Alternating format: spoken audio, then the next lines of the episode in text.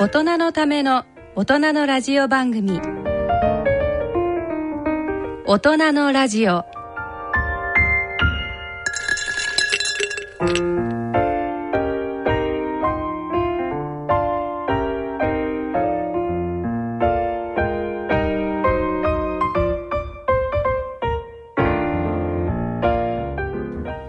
皆さんご機嫌いかがですか？沼尾ひろ子です。ご機嫌いかがですか？今井美智子です第3土曜日のこの時間はアウトドアをテーマにお送りいたします。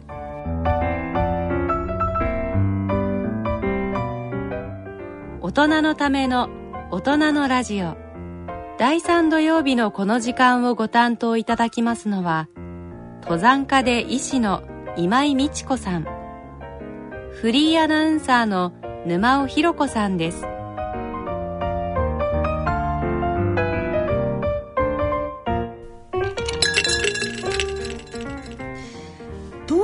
の匿名希望の方からのメールをまずご紹介いたしますね。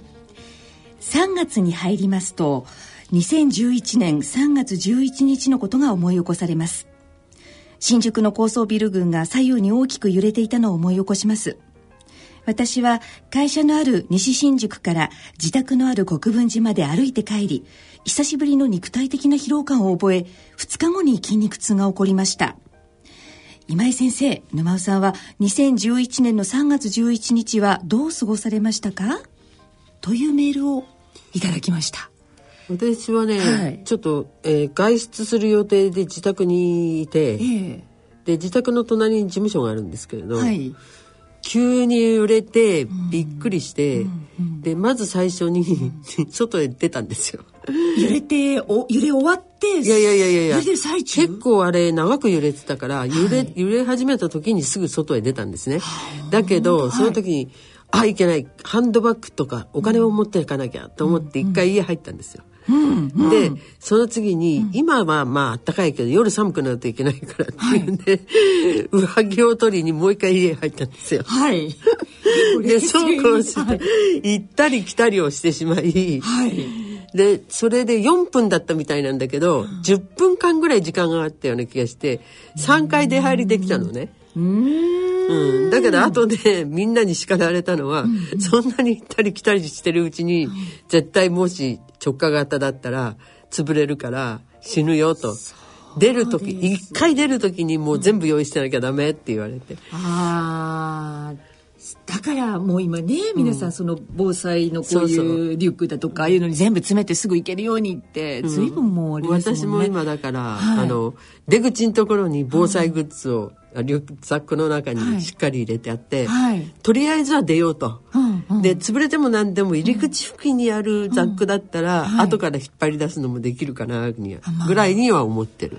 もう一回でそんなに行ったり来たりさかもしれないようにです、ね、でもあの後もうねはい。ずっとねパジャマ着れなかったですよ。ずっと洋服着て寝てましたね。ああそうですか。また怒ったらとか。ああ、夜だ3ったらねヶ月ぐらいはもう洋服着たまま寝てましたね。だってしばらく余震も本当にずっと続いてましたもんね、私は銀座にいたんですよ。あ、そうなんですか。忘れもしない銀座のアップルストアってパソコンちょうど見てたんですよね、でそれであのちょうど2階で説明聞いてるうちにやっぱりゆゆっさゆっさゆらしもう忘れもしないですよ。あの時はもうみんなでやっぱり店内キャーって言ってうん。皆皆さんあの下にこうやってやっぱりこうやってみんなでしゃがんで、で店員さんもそのうち大丈夫です大丈夫ですって言ってあの時店員さん手握ってくれたんですよね。なかなかの若い青年がですね、優しく手を握ってくれたのが非常に心強かったでんもやっぱりですけど。家の中にいたわけね。あの建物建物の中ですね。でもあの後しばらく何事もなかったかのように一応立ったんですけど、なんて言いますか、あの揺れの変な気持ち悪さっていうのはあったんで、ねうんね私しばらくはそこで私は30分ぐらい逆にちょっと休ませてくださいって。んで、そこから外に出て大変なことになってることに逆に気がついた感じだったんです。うん歩いて帰りましたけど。家までたどり着きませんでしたけど友人の家の泉岳寺まで銀座から泉岳寺まではなんとか歩きましたけどうわあ、そうだったんですか。はい。私の知り合いも結構もう、あの、会社に泊まっちゃった人多かったし、はい。あとあの、霞ヶ関周辺で、みんなわーってあの、お堀の方えに、えええあっちの方がほら、いいじゃないですか、あ平らで。みんな出たらしい。だけど、はい。きっちりとヘルメットと軍手をしていたチームがいたんですって。えすごい。それは元からもうそういう準備してたそういつも日頃から、うん。でその人たちの以外はみんな大慌てして出ただけだった。ああ、でもなんかわかる気がします、あの後とにかく携帯がみんな使えなかったでしょ？あそうそうそうどこ行っても一番困ったのは、まあ、歩いてるうちのコンビニに寄るたびに充電器を探したんですけど全部売り切れでした、ああ。はい。ずっとだってあの私なんかねはい。やっぱり、あのクラブの仲間が東北にいたんで、ええすぐに連絡取ったんですけどどこも取れなかった。あやっぱり。ではい。4月の1日うん、エプリルフールだから逆にとか思ってうん。電話したら連絡取れた、で元気だったからすごいよかったうん、そうですよね。よかったですね。だから随分何回も連絡したんですけど何人かにね。うん、うんうん。うちの旦那なんかはせっかちだからもうそのまま自分たちで冷凍車とかなんかを4台ぐらい、あうん、連ねて一気に行った、れ冷凍車？うん、食料とか持って。待って、素晴らしい。そうだったんですか。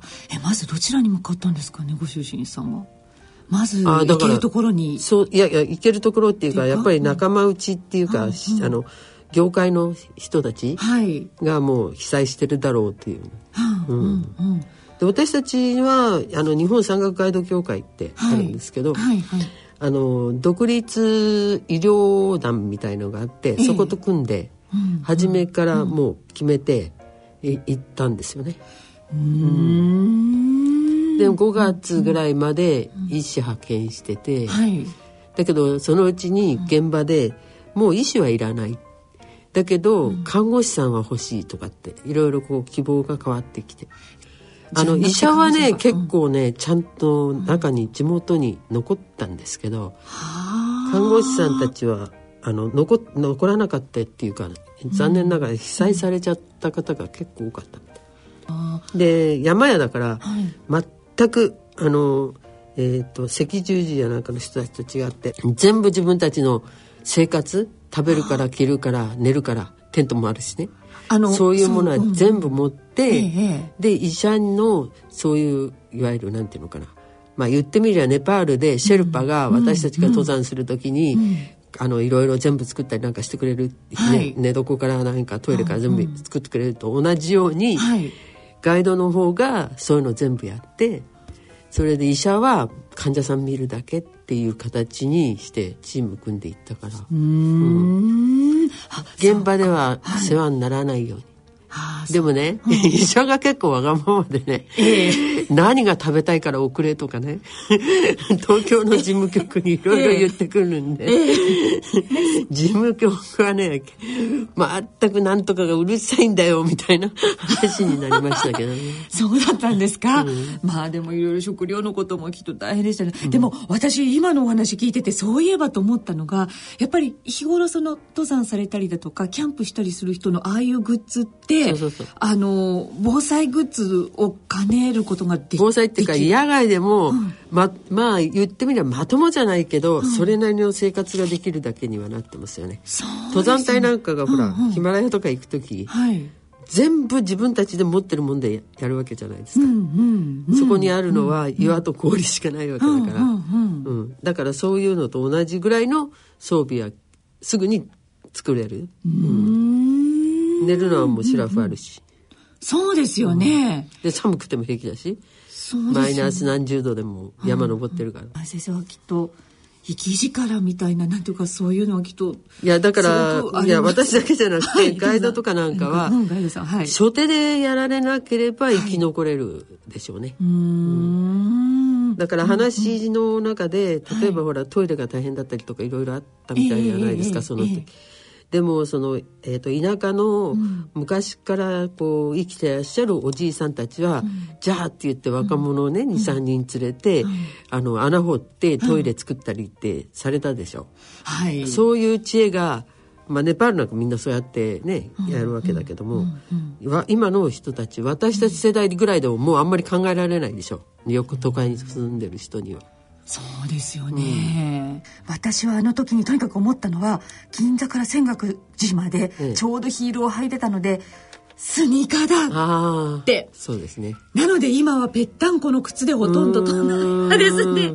何があってもまず歩いていけばなんとかなれるような靴にしようっていうのは思ったことです、はい、はい、そんな風にいろんなことを思い出す、はい、そうですね。この頃でございます。それでは大人のための大人のラジオ進めてまいりたいと思います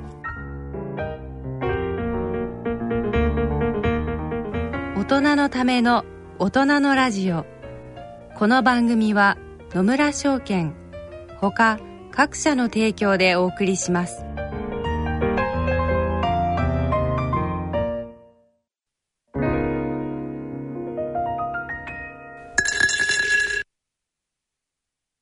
野村。第二の人生に必要なのはお金だけじゃないから。ゆったりとした旅を楽しみたい。健康はもちろん若々しさもまだまだ保ちたい。住まいをもっと快適にしたり相続のこととかもしもの時のことも考えておきたい。セカンドライフのために知りたいことってたくさんありますよね。あなたのハッピーなセカンドライフのために。野村証券の本支店ではさまざまなスペシャリストを講師にお招きして野村のハッピーライフセミナーを開催しています。詳細はウェブで「野村のハッピーライフ」と検索してください。なお当セミナーではセミナーでご紹介する商品などの勧誘を行う場合があります。それの村に来てみよう。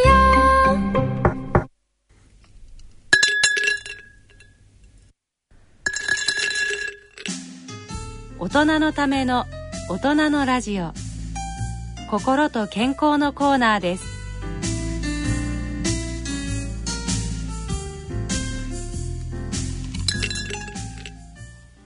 健康医学のコーナーです。第3土曜日のこのコーナーは森林セラピー基地ロードに焦点を当ててお送りしています。今回は長野県ヘブンス園原のご紹介となります。えっと、今井先生こちらまずはアクセスの方法を教えていただけますでしょうか？このヘブンス園原というところはですね、はい、えー、長野県と岐阜県の県境、うん、もうギリギリで恵那山っていう山の、はい、えー、東側にあるんですね、はい、なのでもうほとんどなんか岐阜県かなっていうぐらいの感じなんで、うんうん、行き方はどっちか行き方がね、難しいというか、えー、まあ何しろ恵那山トンネル出てすぐのところで、あの、うんうん、えっ、ー、とインター降りて、はい、もうほんの5分10分ぐらいかな、うんうん、のところに、うんうん、そのまあセブンヘヘブンス園原っていうのはこれまああの森林セラピーロードとしてもあの他とはちょっと違う特徴があるんですけれど、うんうん。はい、まずはあの下のところに大きな駐車場があって、はい、そこからあのロープウェイで上上がるんですね。でそのロープウェイで上がってその上が四季折々。だからまず冬は好きでしょ、はい、で春になるとハイキングだとかお花見、みたいなこともできて、はい、それはまあ3シーズンいろいろ三角地帯で遊べるものが、まあ、山積みっていう感じになっていて、その中の一つに、まあ、あの3シーズンは普通に歩いて、うん、えー、森林セラピーもできます。うん、で冬になるとスノーシューの履いて、うん、でやっぱり森林セラピーができますっていう場所がある。例えばまあ3シーズンだと、ナイトツアーがあったり、それからご来光ツアーがあったりっていうのも含めていろいろあるとこなんです。で植生も、はい、もちろん普通にあの森なら森に、まあ、例えば、えー、杉田のヒノキなどっていう木もあるんだけれども、うんうんいろいろ植えていて今からそうですねそろそろ花桃のシーズンになるかな、まあいいね、だからもう綺麗だと思うんですけど。うん、えっと、それではあのそのロードについてはじゃあ具体的に。あロードは、はい。うん。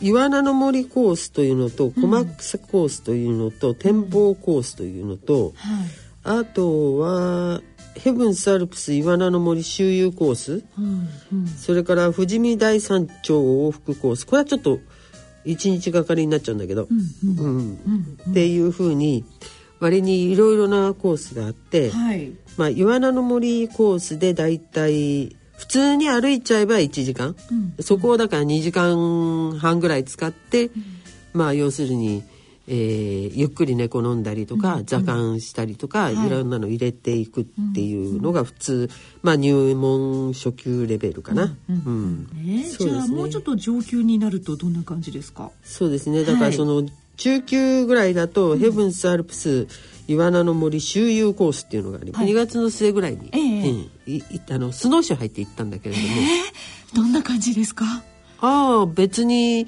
その雪が積もっているから、うん。普通に壺足ってまあ山へ言うんだけど登山靴で履履いていくと、ブクッとか潜っちゃうので、はい、そのスノーシューそのものはすり足みたいな状態でスッと出てくるんだけど、ん。足は上げられるっていうような形でストック両手ついて歩くと、滑るんじゃなくてあくまでも歩くんですそうそうそうそう。っへえていう風にできてるんですね、うんうんうんうんかなり体重重い人でも、えー例えば深い雪でも、あの沈むのは1 0ンチ沈まないと思います、あら、そうなんですか、でじゃあ先生それを履いて、うん、それを履いてれば、森の中でも縦横無尽に歩ける、で逆にあの3シーズン、まあ、雪がないシーズンだと、その道の通りしか歩けないじゃないですか。うんうん。はい。だけれども、あのブナ林にしろそういう、まあ、森林の中、まあ、いろんな木の森林の中を、あの雪が積もっていると、干木は雪の下へ入っちゃうから、うん。うん。その干木より上の段階、まあだからそうですね23メーター雪があれば、上はすっきりした香木しかないじゃない。いや縦横無尽に歩け歩ける。ごい世界観えそんなに積もってるんですか？に二三メートル積もってるんですか？そうそうそう2メーターぐらいは積もってる。や山だからやっぱり山。山の上はね。ああその上を歩けるんですか？そう。あーすごい。でもまだ、楽しそう。うんこの間行った時はそれでも、まあ2メーターぐらいはあったと思うんですけれども、あの尺投げの木っていうか尺投げって本当は大きな木になるんだけどね、でも日本にある尺投げは、まあ、精一杯1.5メーターから2メーターぐらいでしょ。なんか背丈ぐらいの感じの。そうそうそう、んんその尺投げが上3分の1ぐらい出てましたから。だけどもちろん花はまだ咲いてませんよ、えー、なんか空が近い感じですね。うん。あのスノーシューを履いて冬に森林セラピーをやるっていうのは、一番のメリットは、えー普通は歩けないところを自由に歩ける。はい。で特にあの、えー、と北の方、まあ、とかこういう山の上だと、はい池とか凍っちゃって、ええ上に雪積もっちゃってたりしますよね。うんそうすると真っ平らなところを、ずっと池の中とかも歩けちゃう。実はここね、岩名の岩名の森コースっていうコースになってる。なんでそういう、なってるかっていうと、うんえっ、と大和岩名がいるんですよ。うんうんあのイワナのい大和ってことはもう日本古来のイワナってことですか？そうそうう。ん。それでね、大和岩名って、ええ。私知らないで、大和岩名ですって言われる前に、はい。あの岩名の森コースっていうから岩名いるんですよねって言ったら、いやいますよって言われたんで、いやその岩名って結構じゃあ夜とかにお料理で食べられますかね？って言ったら、怒られはしなかったんだけど「うっ!」とかってガイドさんが言って「大和岩名は天然記念物です」って言われましたよで最近ようやっと少しあの数が増えてきたっていう話。そうだったんですか。へえそのくらいでもやっぱりすごく水も綺麗だってことですよね。そうなんですよね。でちょうどその岩野の森コースっていうのは、はいコースの真ん中のところに、あの小川が流れていて、でその小川の下のところに池とか、それからあと、えー貯水池、うんなんかがあるんですけれど、で上の方上側の方の池のところに、その大和岩名が冬はじーっとしてる？寒いから、うん。っていうことで、その池も巡りに行ったんですが。うん見えました。残念ながら私は見た気がするんだけれども、みんながあれは違うとか言うし。もう氷の薄く張ってる下にいるからね。ああそうか、でコース全体ははい。その、まあ、スキー場があるんで、ん。そのスキー場のなんていうのかなリフトもあります、えーなんあのスキー場だとほらあのいわゆるロッジだのそれからあの食べ物屋さんの大きなあれとかありますよね、はい。ああいうところで音楽流したりしてるじゃないですか、うんうんでそういう音楽とかが流れてるところを通って、うんうん。うんそしてそのイワナの森の方に行くと、ちょっと山を山っていうか、スキーの斜面を横切って、ちょっと10分ぐらい離れると、ん。もう全然山そのいわゆる音聞こえない？へえあの富士山って5合目でガンガン流してる音が、ん。8合目が10合目頂上まで行っても聞こえますよね。そうなんですか。あのよく「カッコー」とか流てしてんだけど。あそうなんですか。カッコーカッコーとかっていうのがずっと聞こえんのよ。はあ。れ邪魔だなとかって思うんだけど。えーでも本当雪が吸収しちゃうのもあるし、斜面がちょっとずれてあの防音壁みたいになってるっていうのもあるんだけど、夏だと車道になっちゃうと思うんだけど、そういうところに出るでしょ、そうすると木と木の間がかなり取れるので、間から太陽がいっぱい入りますよね。うん。はい。でそういうところへ出てくると、そこで雪の上に寝っ転がってで手をほら太陽の光に当てたりすると、あれ本当に不思議なんだけど、はい。手のひらが最初に暖かくなるのね。指じゃなくて手のひらからすごい暖かさを太陽の、うん、暖かさを感じたりそれも手のひらの中心からグーって暖かくなったりっていうのを、あのまあ私の前からいろいろやってるから、あじゃああの手のひら太陽やりやりましょうとかって言うじゃないですか、とみんなこうやってやって「えー、本当?」みたいな。でそんなのを、まあ、うん。1時間半2時間して、はい。で途中でそのベンチのところなんかでお茶もしたり、うん。うん。うん。あのお茶とそれからちょっとクッキーとか食べたりしたり、うん。うん。そういうのもやって、でそれが終わってまあ冬だからかな、うんいいなと思ったのはスキー場のところまで戻ってきて、はい。でロープウェイあのリフト、はい。リフトがあの富士見台展望台っていうところがあるんですよ。うんうん。うん、でその富士見台展望台まで行くリフトがあって、はい。それはだからスキーヤーはそれに乗ってその展望台まで行ったら、あの下はゲレンデ滑ってくるんだけど、うんうん。私たちはそこの展望台で、まあ、山々を見た。うんでその山が大体みんな南アルプス方面が見える左から行くと塩見岳荒川岳三山、うん。赤石、ん。あと聖みたいな、ほ本当に南の山々の 3,000m 級の山が見えて。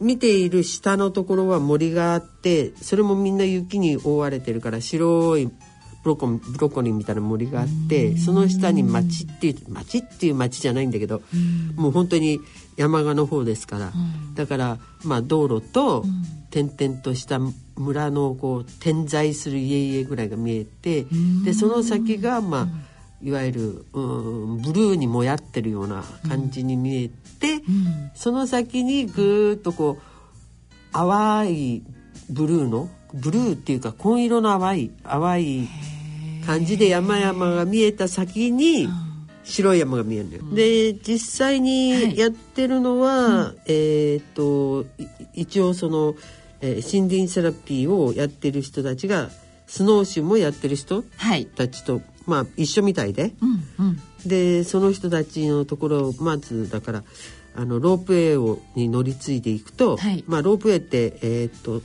5600メーター上に上がるのかな。うん。その後、一旦すぐ、まあ、行ってあのよくスキー場に行ってロープウェイを降りると、そのロープウェイの建物自身の中にお土産屋さんからレストランから全部あるとこありますけど、はい。ここはロープウェイ降りたら、えー真ん前、真ん前の方に行くと、そこに全体がこうあるところがあるんですよ。うんうんあのマウンテンロージみたいになってて、うんうんうん。でキッズコーナーとかもあるしもちろんトイレやなんかも全部あるんだけど、はい。レストランとかも。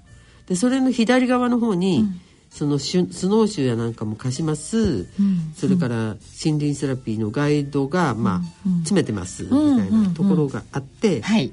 そこでまあまずはあのもちろん予約しといて申し込ん、申し込みの予約はまあ70時間前だったかな、まで前の日ぐらいまでやんなきゃいけないんだけど、でガイドさんに連れてってもらって。はい。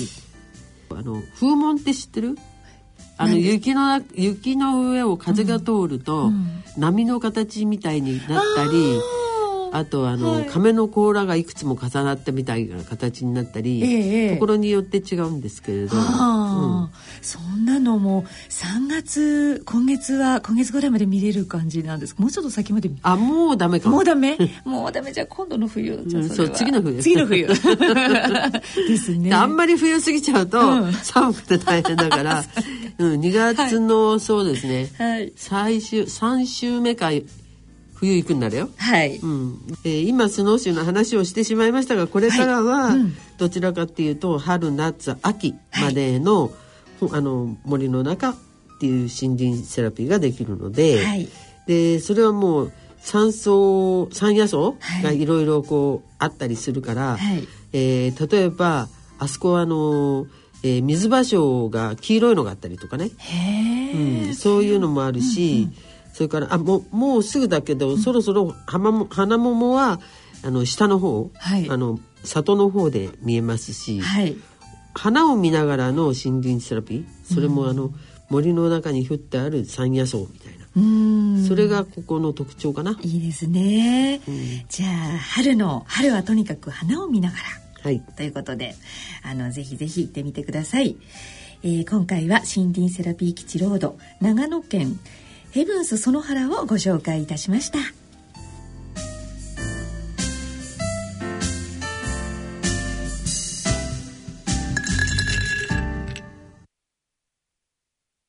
野村。鈴木さんちも田中さんちも佐藤さんちも深堀さんちも貯蓄から非課税投資へ野村で NISA 始めた人から非課税に。野村伊藤さんちも高橋さんちも渡辺さんちも中村さんちも貯蓄から非課税投資へ野村で NISA 始めた人から非課税に。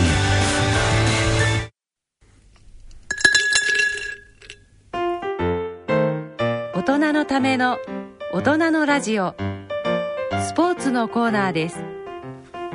大人のスポーツ大人のアウトドアのコーナーです世界各地でのアウトドアをご紹介してまいります。今回はヨーロッパアルプスの最終回となります。えー、先生たくさんご紹介今までしてきたんですけれども、えっと、今回は一応ヨーロッパアルプス最終回ということなんですけれども今日ご紹介いただくのはシャモニーにしようかな。はい。ぜひよろしくお願いします。あのシャモニーってシャモニーモンブランっていうふうに、あの村の名前がなってるぐらい、はい。もうモンブランのお膝元うんでフランスにあるんですね。はい。まあモンブラン自身はスイスフランスイタリー全体に引っかかってる、うんうん。あの県境の山なんだけれども、はい。とりあえずそのフランスのシャモニーが一番有名で、はい。もう日本人は結構シャモニーが行ってるんじゃないかと思うんですよ。結構耳なじみのあるところですね。ですよね。はい。だからその、シャモニーの町の中央部から、えーモンブランを見る方感じで。で背中いや、背中の方は赤い新報群っていうのがあるんだけど、そこの要はだから赤い針峰群とモンブラン山群の間のところに町があるんですよ。1100から500ぐらいの地地帯に。でまあ、シャモニーで把握できる山もしくはその氷河みたいなのは、えー、と右手の端っこの方に、まあ、モンモンブランがあるんですね。でそこにエギュード・ミディって有名な 4,000m のところまでケーブルで、あケーブルっていうのは空中ケーブル。あの、えーゴンドラで上がれちゃう、うん、ところがあって、はい。でそこのエギュード・ミディから、えーっとちょっと右右側の方になってくるとシャモニー針峰群っていう針峰群って針だからバーって針針のようにとんがった山がたくさんあって。でメルドグラスっていう氷河があって、その向こう側の方に、えーエギュードルーだとか、エギューベルトだとか、それからその隣の村にはなってしまうんだけれども、グレポンなんかのあるところとかがあって、そしてその先にさらにルトゥールっていうトゥールっていうところがあって、はい。エギュードトゥールっていう山があるんですね、うんうん。だからそうだな、えー、とシャンモン、えー、とモンブランのちょっと右側の方のレズーシュっていうところからルトゥールっていうところまでがその、まあ、ほとんど谷の中にあってそこに、えーモンブラン側の方にはたくさん山がある。例えばモンブランね、そのものだって、えー、と皆さんが「あモンブランだ」っていうのは大体間違ってんだけど。えそうなんですか？ドームドグーテっていうそのモンブランの前にちょっとモンブランと同じように丸っこい山があるんですよ、ええ。雪山が。ええ。でそれの方が奥にモンブランあるから見えなかったりちっちゃかったりするんですよ。ああそうするとモンブランと間違えてドームドグーテって前の方にある山を見て皆さんモンブランだって言ったりするんだけど、うん。それ違うと、うん。で そのその前にもう一つ、こうあのエギュっていうその、えー、ととんがってるっていう意味なんだけど、うん。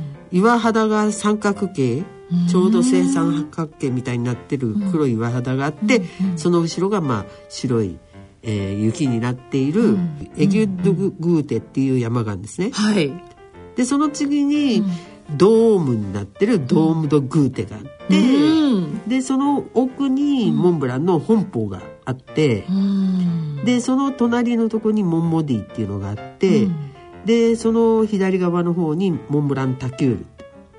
引っ張るのでそのモンブランタキュールのとこまでの一角がまあ大体皆さんが見ているモンブランなんですけれども、はいでそのモンブランを見に行くのに、下からケーブルで上がって、うん。あの空中ケーブルで上がっていけて、うん。そして頂上に着いたら、ん。えちょっとすごい橋を渡るんだけどはい。あのエギュエギュがついてるからそこ自身もとんがってるんですけどそこのとんがってる上に、ちっちゃくしちゃえば弾丸？あの、た鉄砲の弾みたいな形の、はい。えーところがあって、うんうん。それはケーブルがあの普通のエレベーターがあるんだけどエレベーターでさらに上がってそのてっぺんまで？そうそう。うん上がっちゃう行けるところがあって、あでもそのエギュードグーテで3863メーターあるし、ドームドグーテなんかだったら4003メーター。うん。ー、でモンブランは4810メーターで、一番高いんですけどまあ、はい。周り中全部4000メーターの山々になるんですね。はい。でエギュードミディの標高がうん。3842メーターだから、うんうん。まあ、今はねもうちょっと高いところまで行ってるケーブルもあるみたいなんだけどまあ要は世界で一番高いところまでケーブルが行ってますすごい。下からどのくらい何何分ぐらいなんですかね。あここはね、ん。結構時間かかるんですよ。なぜかっていうと、うん。中間駅があって、はいその前にいつも混んでいて一気に行ったらすぐ乗れないで 並ぶから。へえ下手に行って夏の繁忙期なんかだと2時間ぐらいの予定で行った方がいいかもしれない、乗ってる時間は15分から20分ぐらいかな、でもそのくらいで逆に行けちゃうってそうそうそう。こと乗ってる時間は。ななんだけど、実際にはそれじゃあとても間に合いません。はいでまあモンブランに登りましょうみたいな話もあったり、はい。あとは周り中にその信奉軍がありまして、うんえーその信奉軍のロッククライミング。これもすごい盛んで,、はい。で私なんかはだからモンブラン山群の中のさらに奥の方に行って、えーグランキャプサンなんていうキャあキャプサンっていうのはあの、烏帽子っていう意味なんだけどだから日本にも烏帽子岳っていうのがあるんだけどはい。そういう岩場とか、うん、登りに行ったりうんうん。あとあのあんまり大した技術はいらないんだけれどもモンドランってあの、えー、とさっき言ったようにスイスとイタリーとも、モンブランのところはあはい。れなんだけど、中のモンドランっていうのがちょうど三角の山でスイスとイタリーとスフランスの三角点になってる山もあったり、へえでまあ一番難しい山としてグランジョドジョラスっていうのうがあって。んうんうんはい。でそこはやっぱり登りに行って、うんで上頂上で結婚式やったんですけどね。みたいな。そういうようなのもあったりするんですけど、はい。もうそのメルドグラスの氷がこの間あれだったいろいろ行ってええって思ったんだけど。はい。氷河は、ひょ氷河ってね、昔はねもう本当にガチガチの氷河で、えっ、と一番下のところは氷河の一番下氷河の一番上から下までって80から100メーターあるんですけど、100メーター以上。下手すると、うん、2000あ1000メーターとかあったりする氷河もあるんだけどそういうのってぐーっと上からの雪に押されてて、一番下のところがジェリー状になっていてそこに岩くずとかなんかも一緒にはあって、それがだんだんいわゆる氷だらけになって、でカチカチの氷の上に、まあ降った雪降った雪が積もっていく状態ってなってたのが、最近の氷河は、一番下がジェリー状じゃなくって、もう水流れてる。氷河の下は水。一番下に水が流れてる。でその水を利用して、えーシャモニーはシャモニーの町の電源は水力発電を使ってるんです、でもそれの水力発電で、まか町は賄ってるみたいな。それで賄えるんですか？そうそう。ええすごいな。すっごい量量水が素晴らしいです。で氷河もだから見に行くと楽しいので、えっ、とボソン氷河、メルドグラス氷河、アルゼンチエール氷河、そしてルトゥールっていうのはトゥール氷河って、まあ四大氷河がある。で私たちは、はい。だから今回は、えー単にその山登りとかロッククライミングは言わないで、何をしたかと。何したんですか？いや、えーとりあえずその氷河の、えー流れがですね、えーシャモニーの町の真ん中に川が流れてるんです、ラルブラがつくんだけどラルブなんだけど、アルブアルブ川。っていう川があるんですね、はいでそれがもう町のところはもうストレートに、まあ町があるから、ちゃんと工事がしてあって水路のように両側が壁になってストレートにガーって流れていて、でその、えー、と上流の方と下流の方では自然の流れに任してるっていう状態になってるんだけどでその、えー、と上流ままだ町外れっつった方がいいのかな？シャモニーの町外れに近いところに、えーラフティングの会社があって、うん。それで、まあこのあのもう去年になっちゃいましたけど去年の夏はそのラフティングしに行ったんですよ。おお氷河ラフティング？っていうか氷氷河じゃない。氷氷河じゃなく氷河の水。氷河の水ラフティング。そうそうそう。はい。だから氷河の流れてる水がで行ったの8月だったんだけど、はい。雨降ってたのと、はい。どうせラフティングだから濡れるから、雨降っても構わないんだけど、その日ねやっぱりねあの気象状況がすごい悪くて、で仲間がね一部ちょっと山の方へ行ってたんですよ。うんうん。そしたらなんか停電雷あそうそう。雷がすごいのよヨーロッパ下手すると。特にシャモニーのあたりは。全くイメージがない。すごい雷で、ん。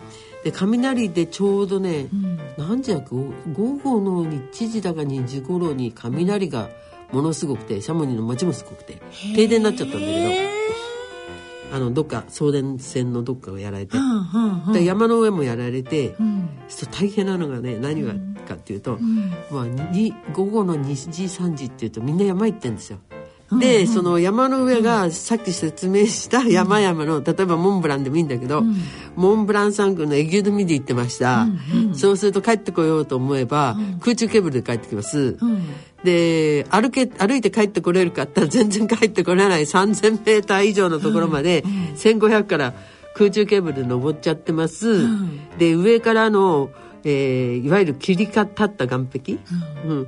は、普通の人は岩と氷だけだからね、降りてこれませんみたいな。上で止められちゃうじゃん。うんうんうん。みんな足止めになっちゃううん。それで私たちの仲間はその反対裏側の裏側っていうか後ろ側ね、はい。モンブランに向かって後ろ側に、あの赤い新報群っていうのがあるんですが、その赤い新報群側にもハイキングルートいいとことかロッククライミングにいいところちょっと練習ぐらいに行くのにいいとこあるんだけど、そっちの方に行ってね 行ってたのはやっぱり向こう側に行くあのテレキャビンぐるぐる6人ぐらいの、ま、あ乗せて回るテレキャビンがあるとこもあるし、はい。それからその、えー、と空中ケーブルのところもあるしで,、でそれもみんな止まっちゃって で山小屋は自家発電してるから、ええ。もうみんな山小屋に逃げ込んで、うん。でその電送電線から来る電気が、まあ、あの来るまで待つみたいな状態だったんだけど、で雷だったから、ちょっと水に濡れて感電死するのも嫌だなと思って、うんうんキャンセルしようと思ったんですよ、ん。あの行くのを。はい、で電話したのね、うん。そしたら、なんなんていうかな。全然意図も感じず、あ相手の人は「あ準備はしっかりもうできてますよ」みたいな感じで、まあフランス語だけど。っていう感じで、うん。そうか行かなくちゃしょうがないなって。ザーザーぶりの雨の中出かけてって。はい。それでその、えー、とラフティングだからあのウェットスーツ着たり、ただね私は一応あのラフティングのセット全部持っているから、まあ、ウェットスーツもそうなんだけれど、ウェットスーツとか、あの靴、ラフティングの時の靴も持ってるんですよ。うんでそれがあのいわゆるゴムでできているようなんだけど、えー、と足のその甲のところは網になってたりする、はい。はい。あのく靴なんですよ。ええええええ。でそれでそれを全部持っているからっていうので、借りないつもりで全部持ってったのね、そしたら「ダメダメ」って全部あ「ダメ」っつって「こっちのちゃんと借りてやんなさい」って言われて、そしたらすごいのやっぱり。あのね、ウエットスーツがね、上下分かれていて、上がジャケットになってるんですよまず。だからウェットスーツ自身もすごいガチガチな。の。で、なんかあの、着せられたら動きが鈍っちゃうぐらいのガチガチのウェットスーツがあって、それも体ぴったりのやつがあって、で、その、ウェアそのもの、あ、違う、靴も、要するにそんな網のそんな靴じゃダメで、もうまるで冬のスノーブーツみたいにがっちりしたゴムでできた靴で、で、ふくらはぎのところまであるみたいな靴。へええそれはあれなんですか？何対策でそのくらいがっちりする？で寒さですか？氷河の水だから、から もう、ギリギリプラス4度だから。あそうか。あ そのくらいじゃあれしないと水がまずすごいい冷たい。冷たいんですね、へえ。で、しかも雨降ってるし、はい。で、温度、だから気温も12、3度ぐらい寒かった。はいっていう状態だから。なんかえー、やっぱり全然違うんだってまずそれでびっくりして、はい。だけどまあしょうがない。ちゃんと来ましたけどね、全部、うん。うん。うん。でそれ全部着て、うん。そしてそのもうねえー、とラフティング屋さんから、その川のアルブ川のところは、もう本当に土手を乗り越えるともうそ川っていう感じぐらいの近いところにあるんですよ。それもそのシャモニーの町の上流側にね。それ で行ったらうん。ああんたたち何人よみたいな話で、ん。確か日本人だって言ったわよねみたいな、うん。でそうだよって言う言うと、なんか「えー、日本人でもラフティングするの?」っていうぐらい。どういうイメージなのかなでもいないらしいですすやっぱり。いい。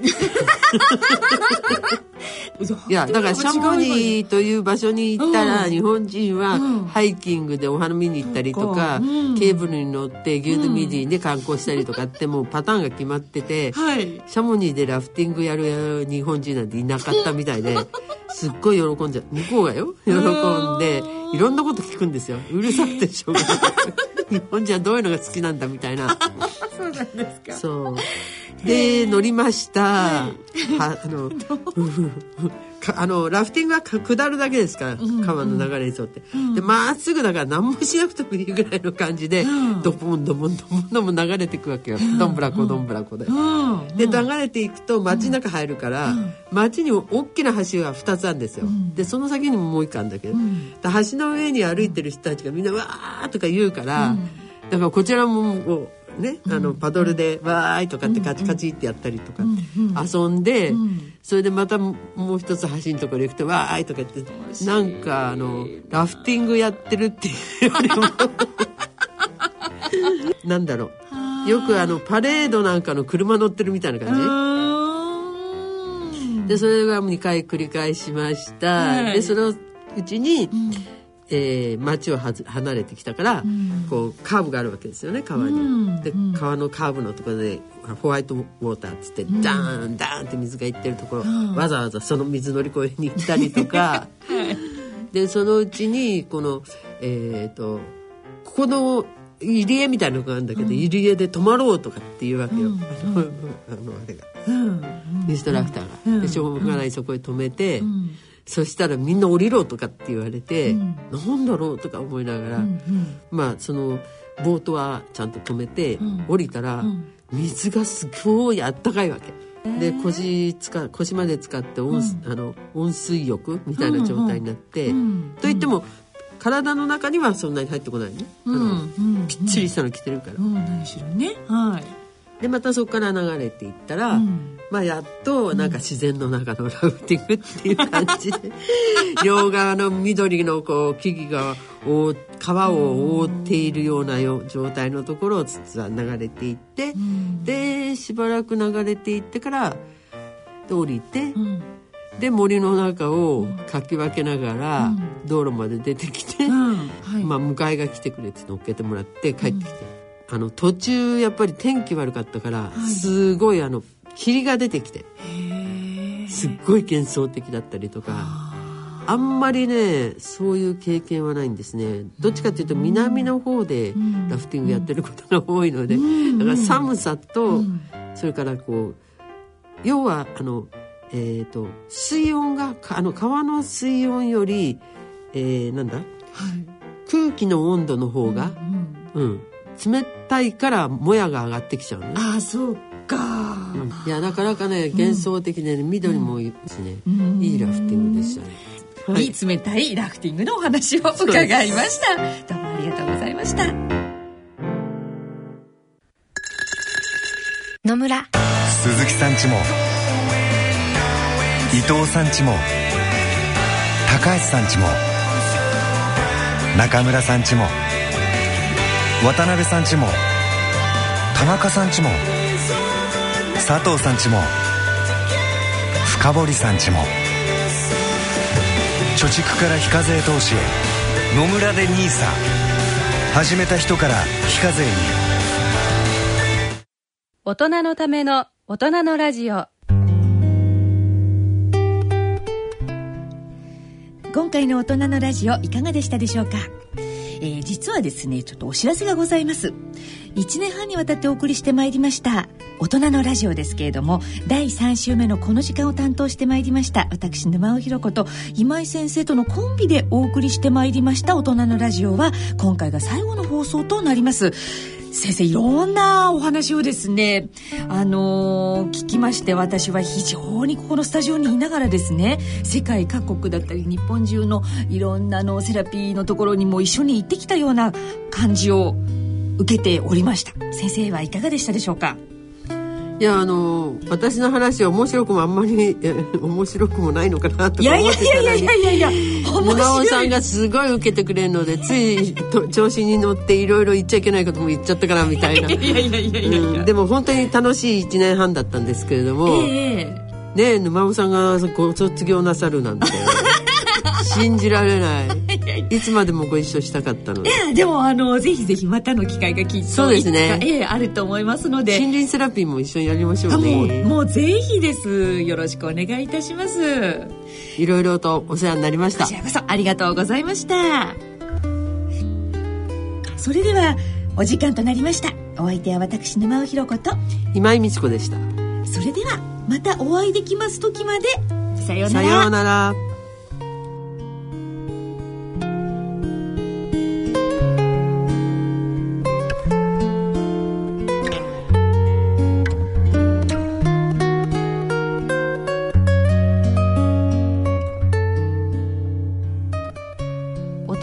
ための大人のラジオこの番組は野村証券ほか各社の提供でお送りしました。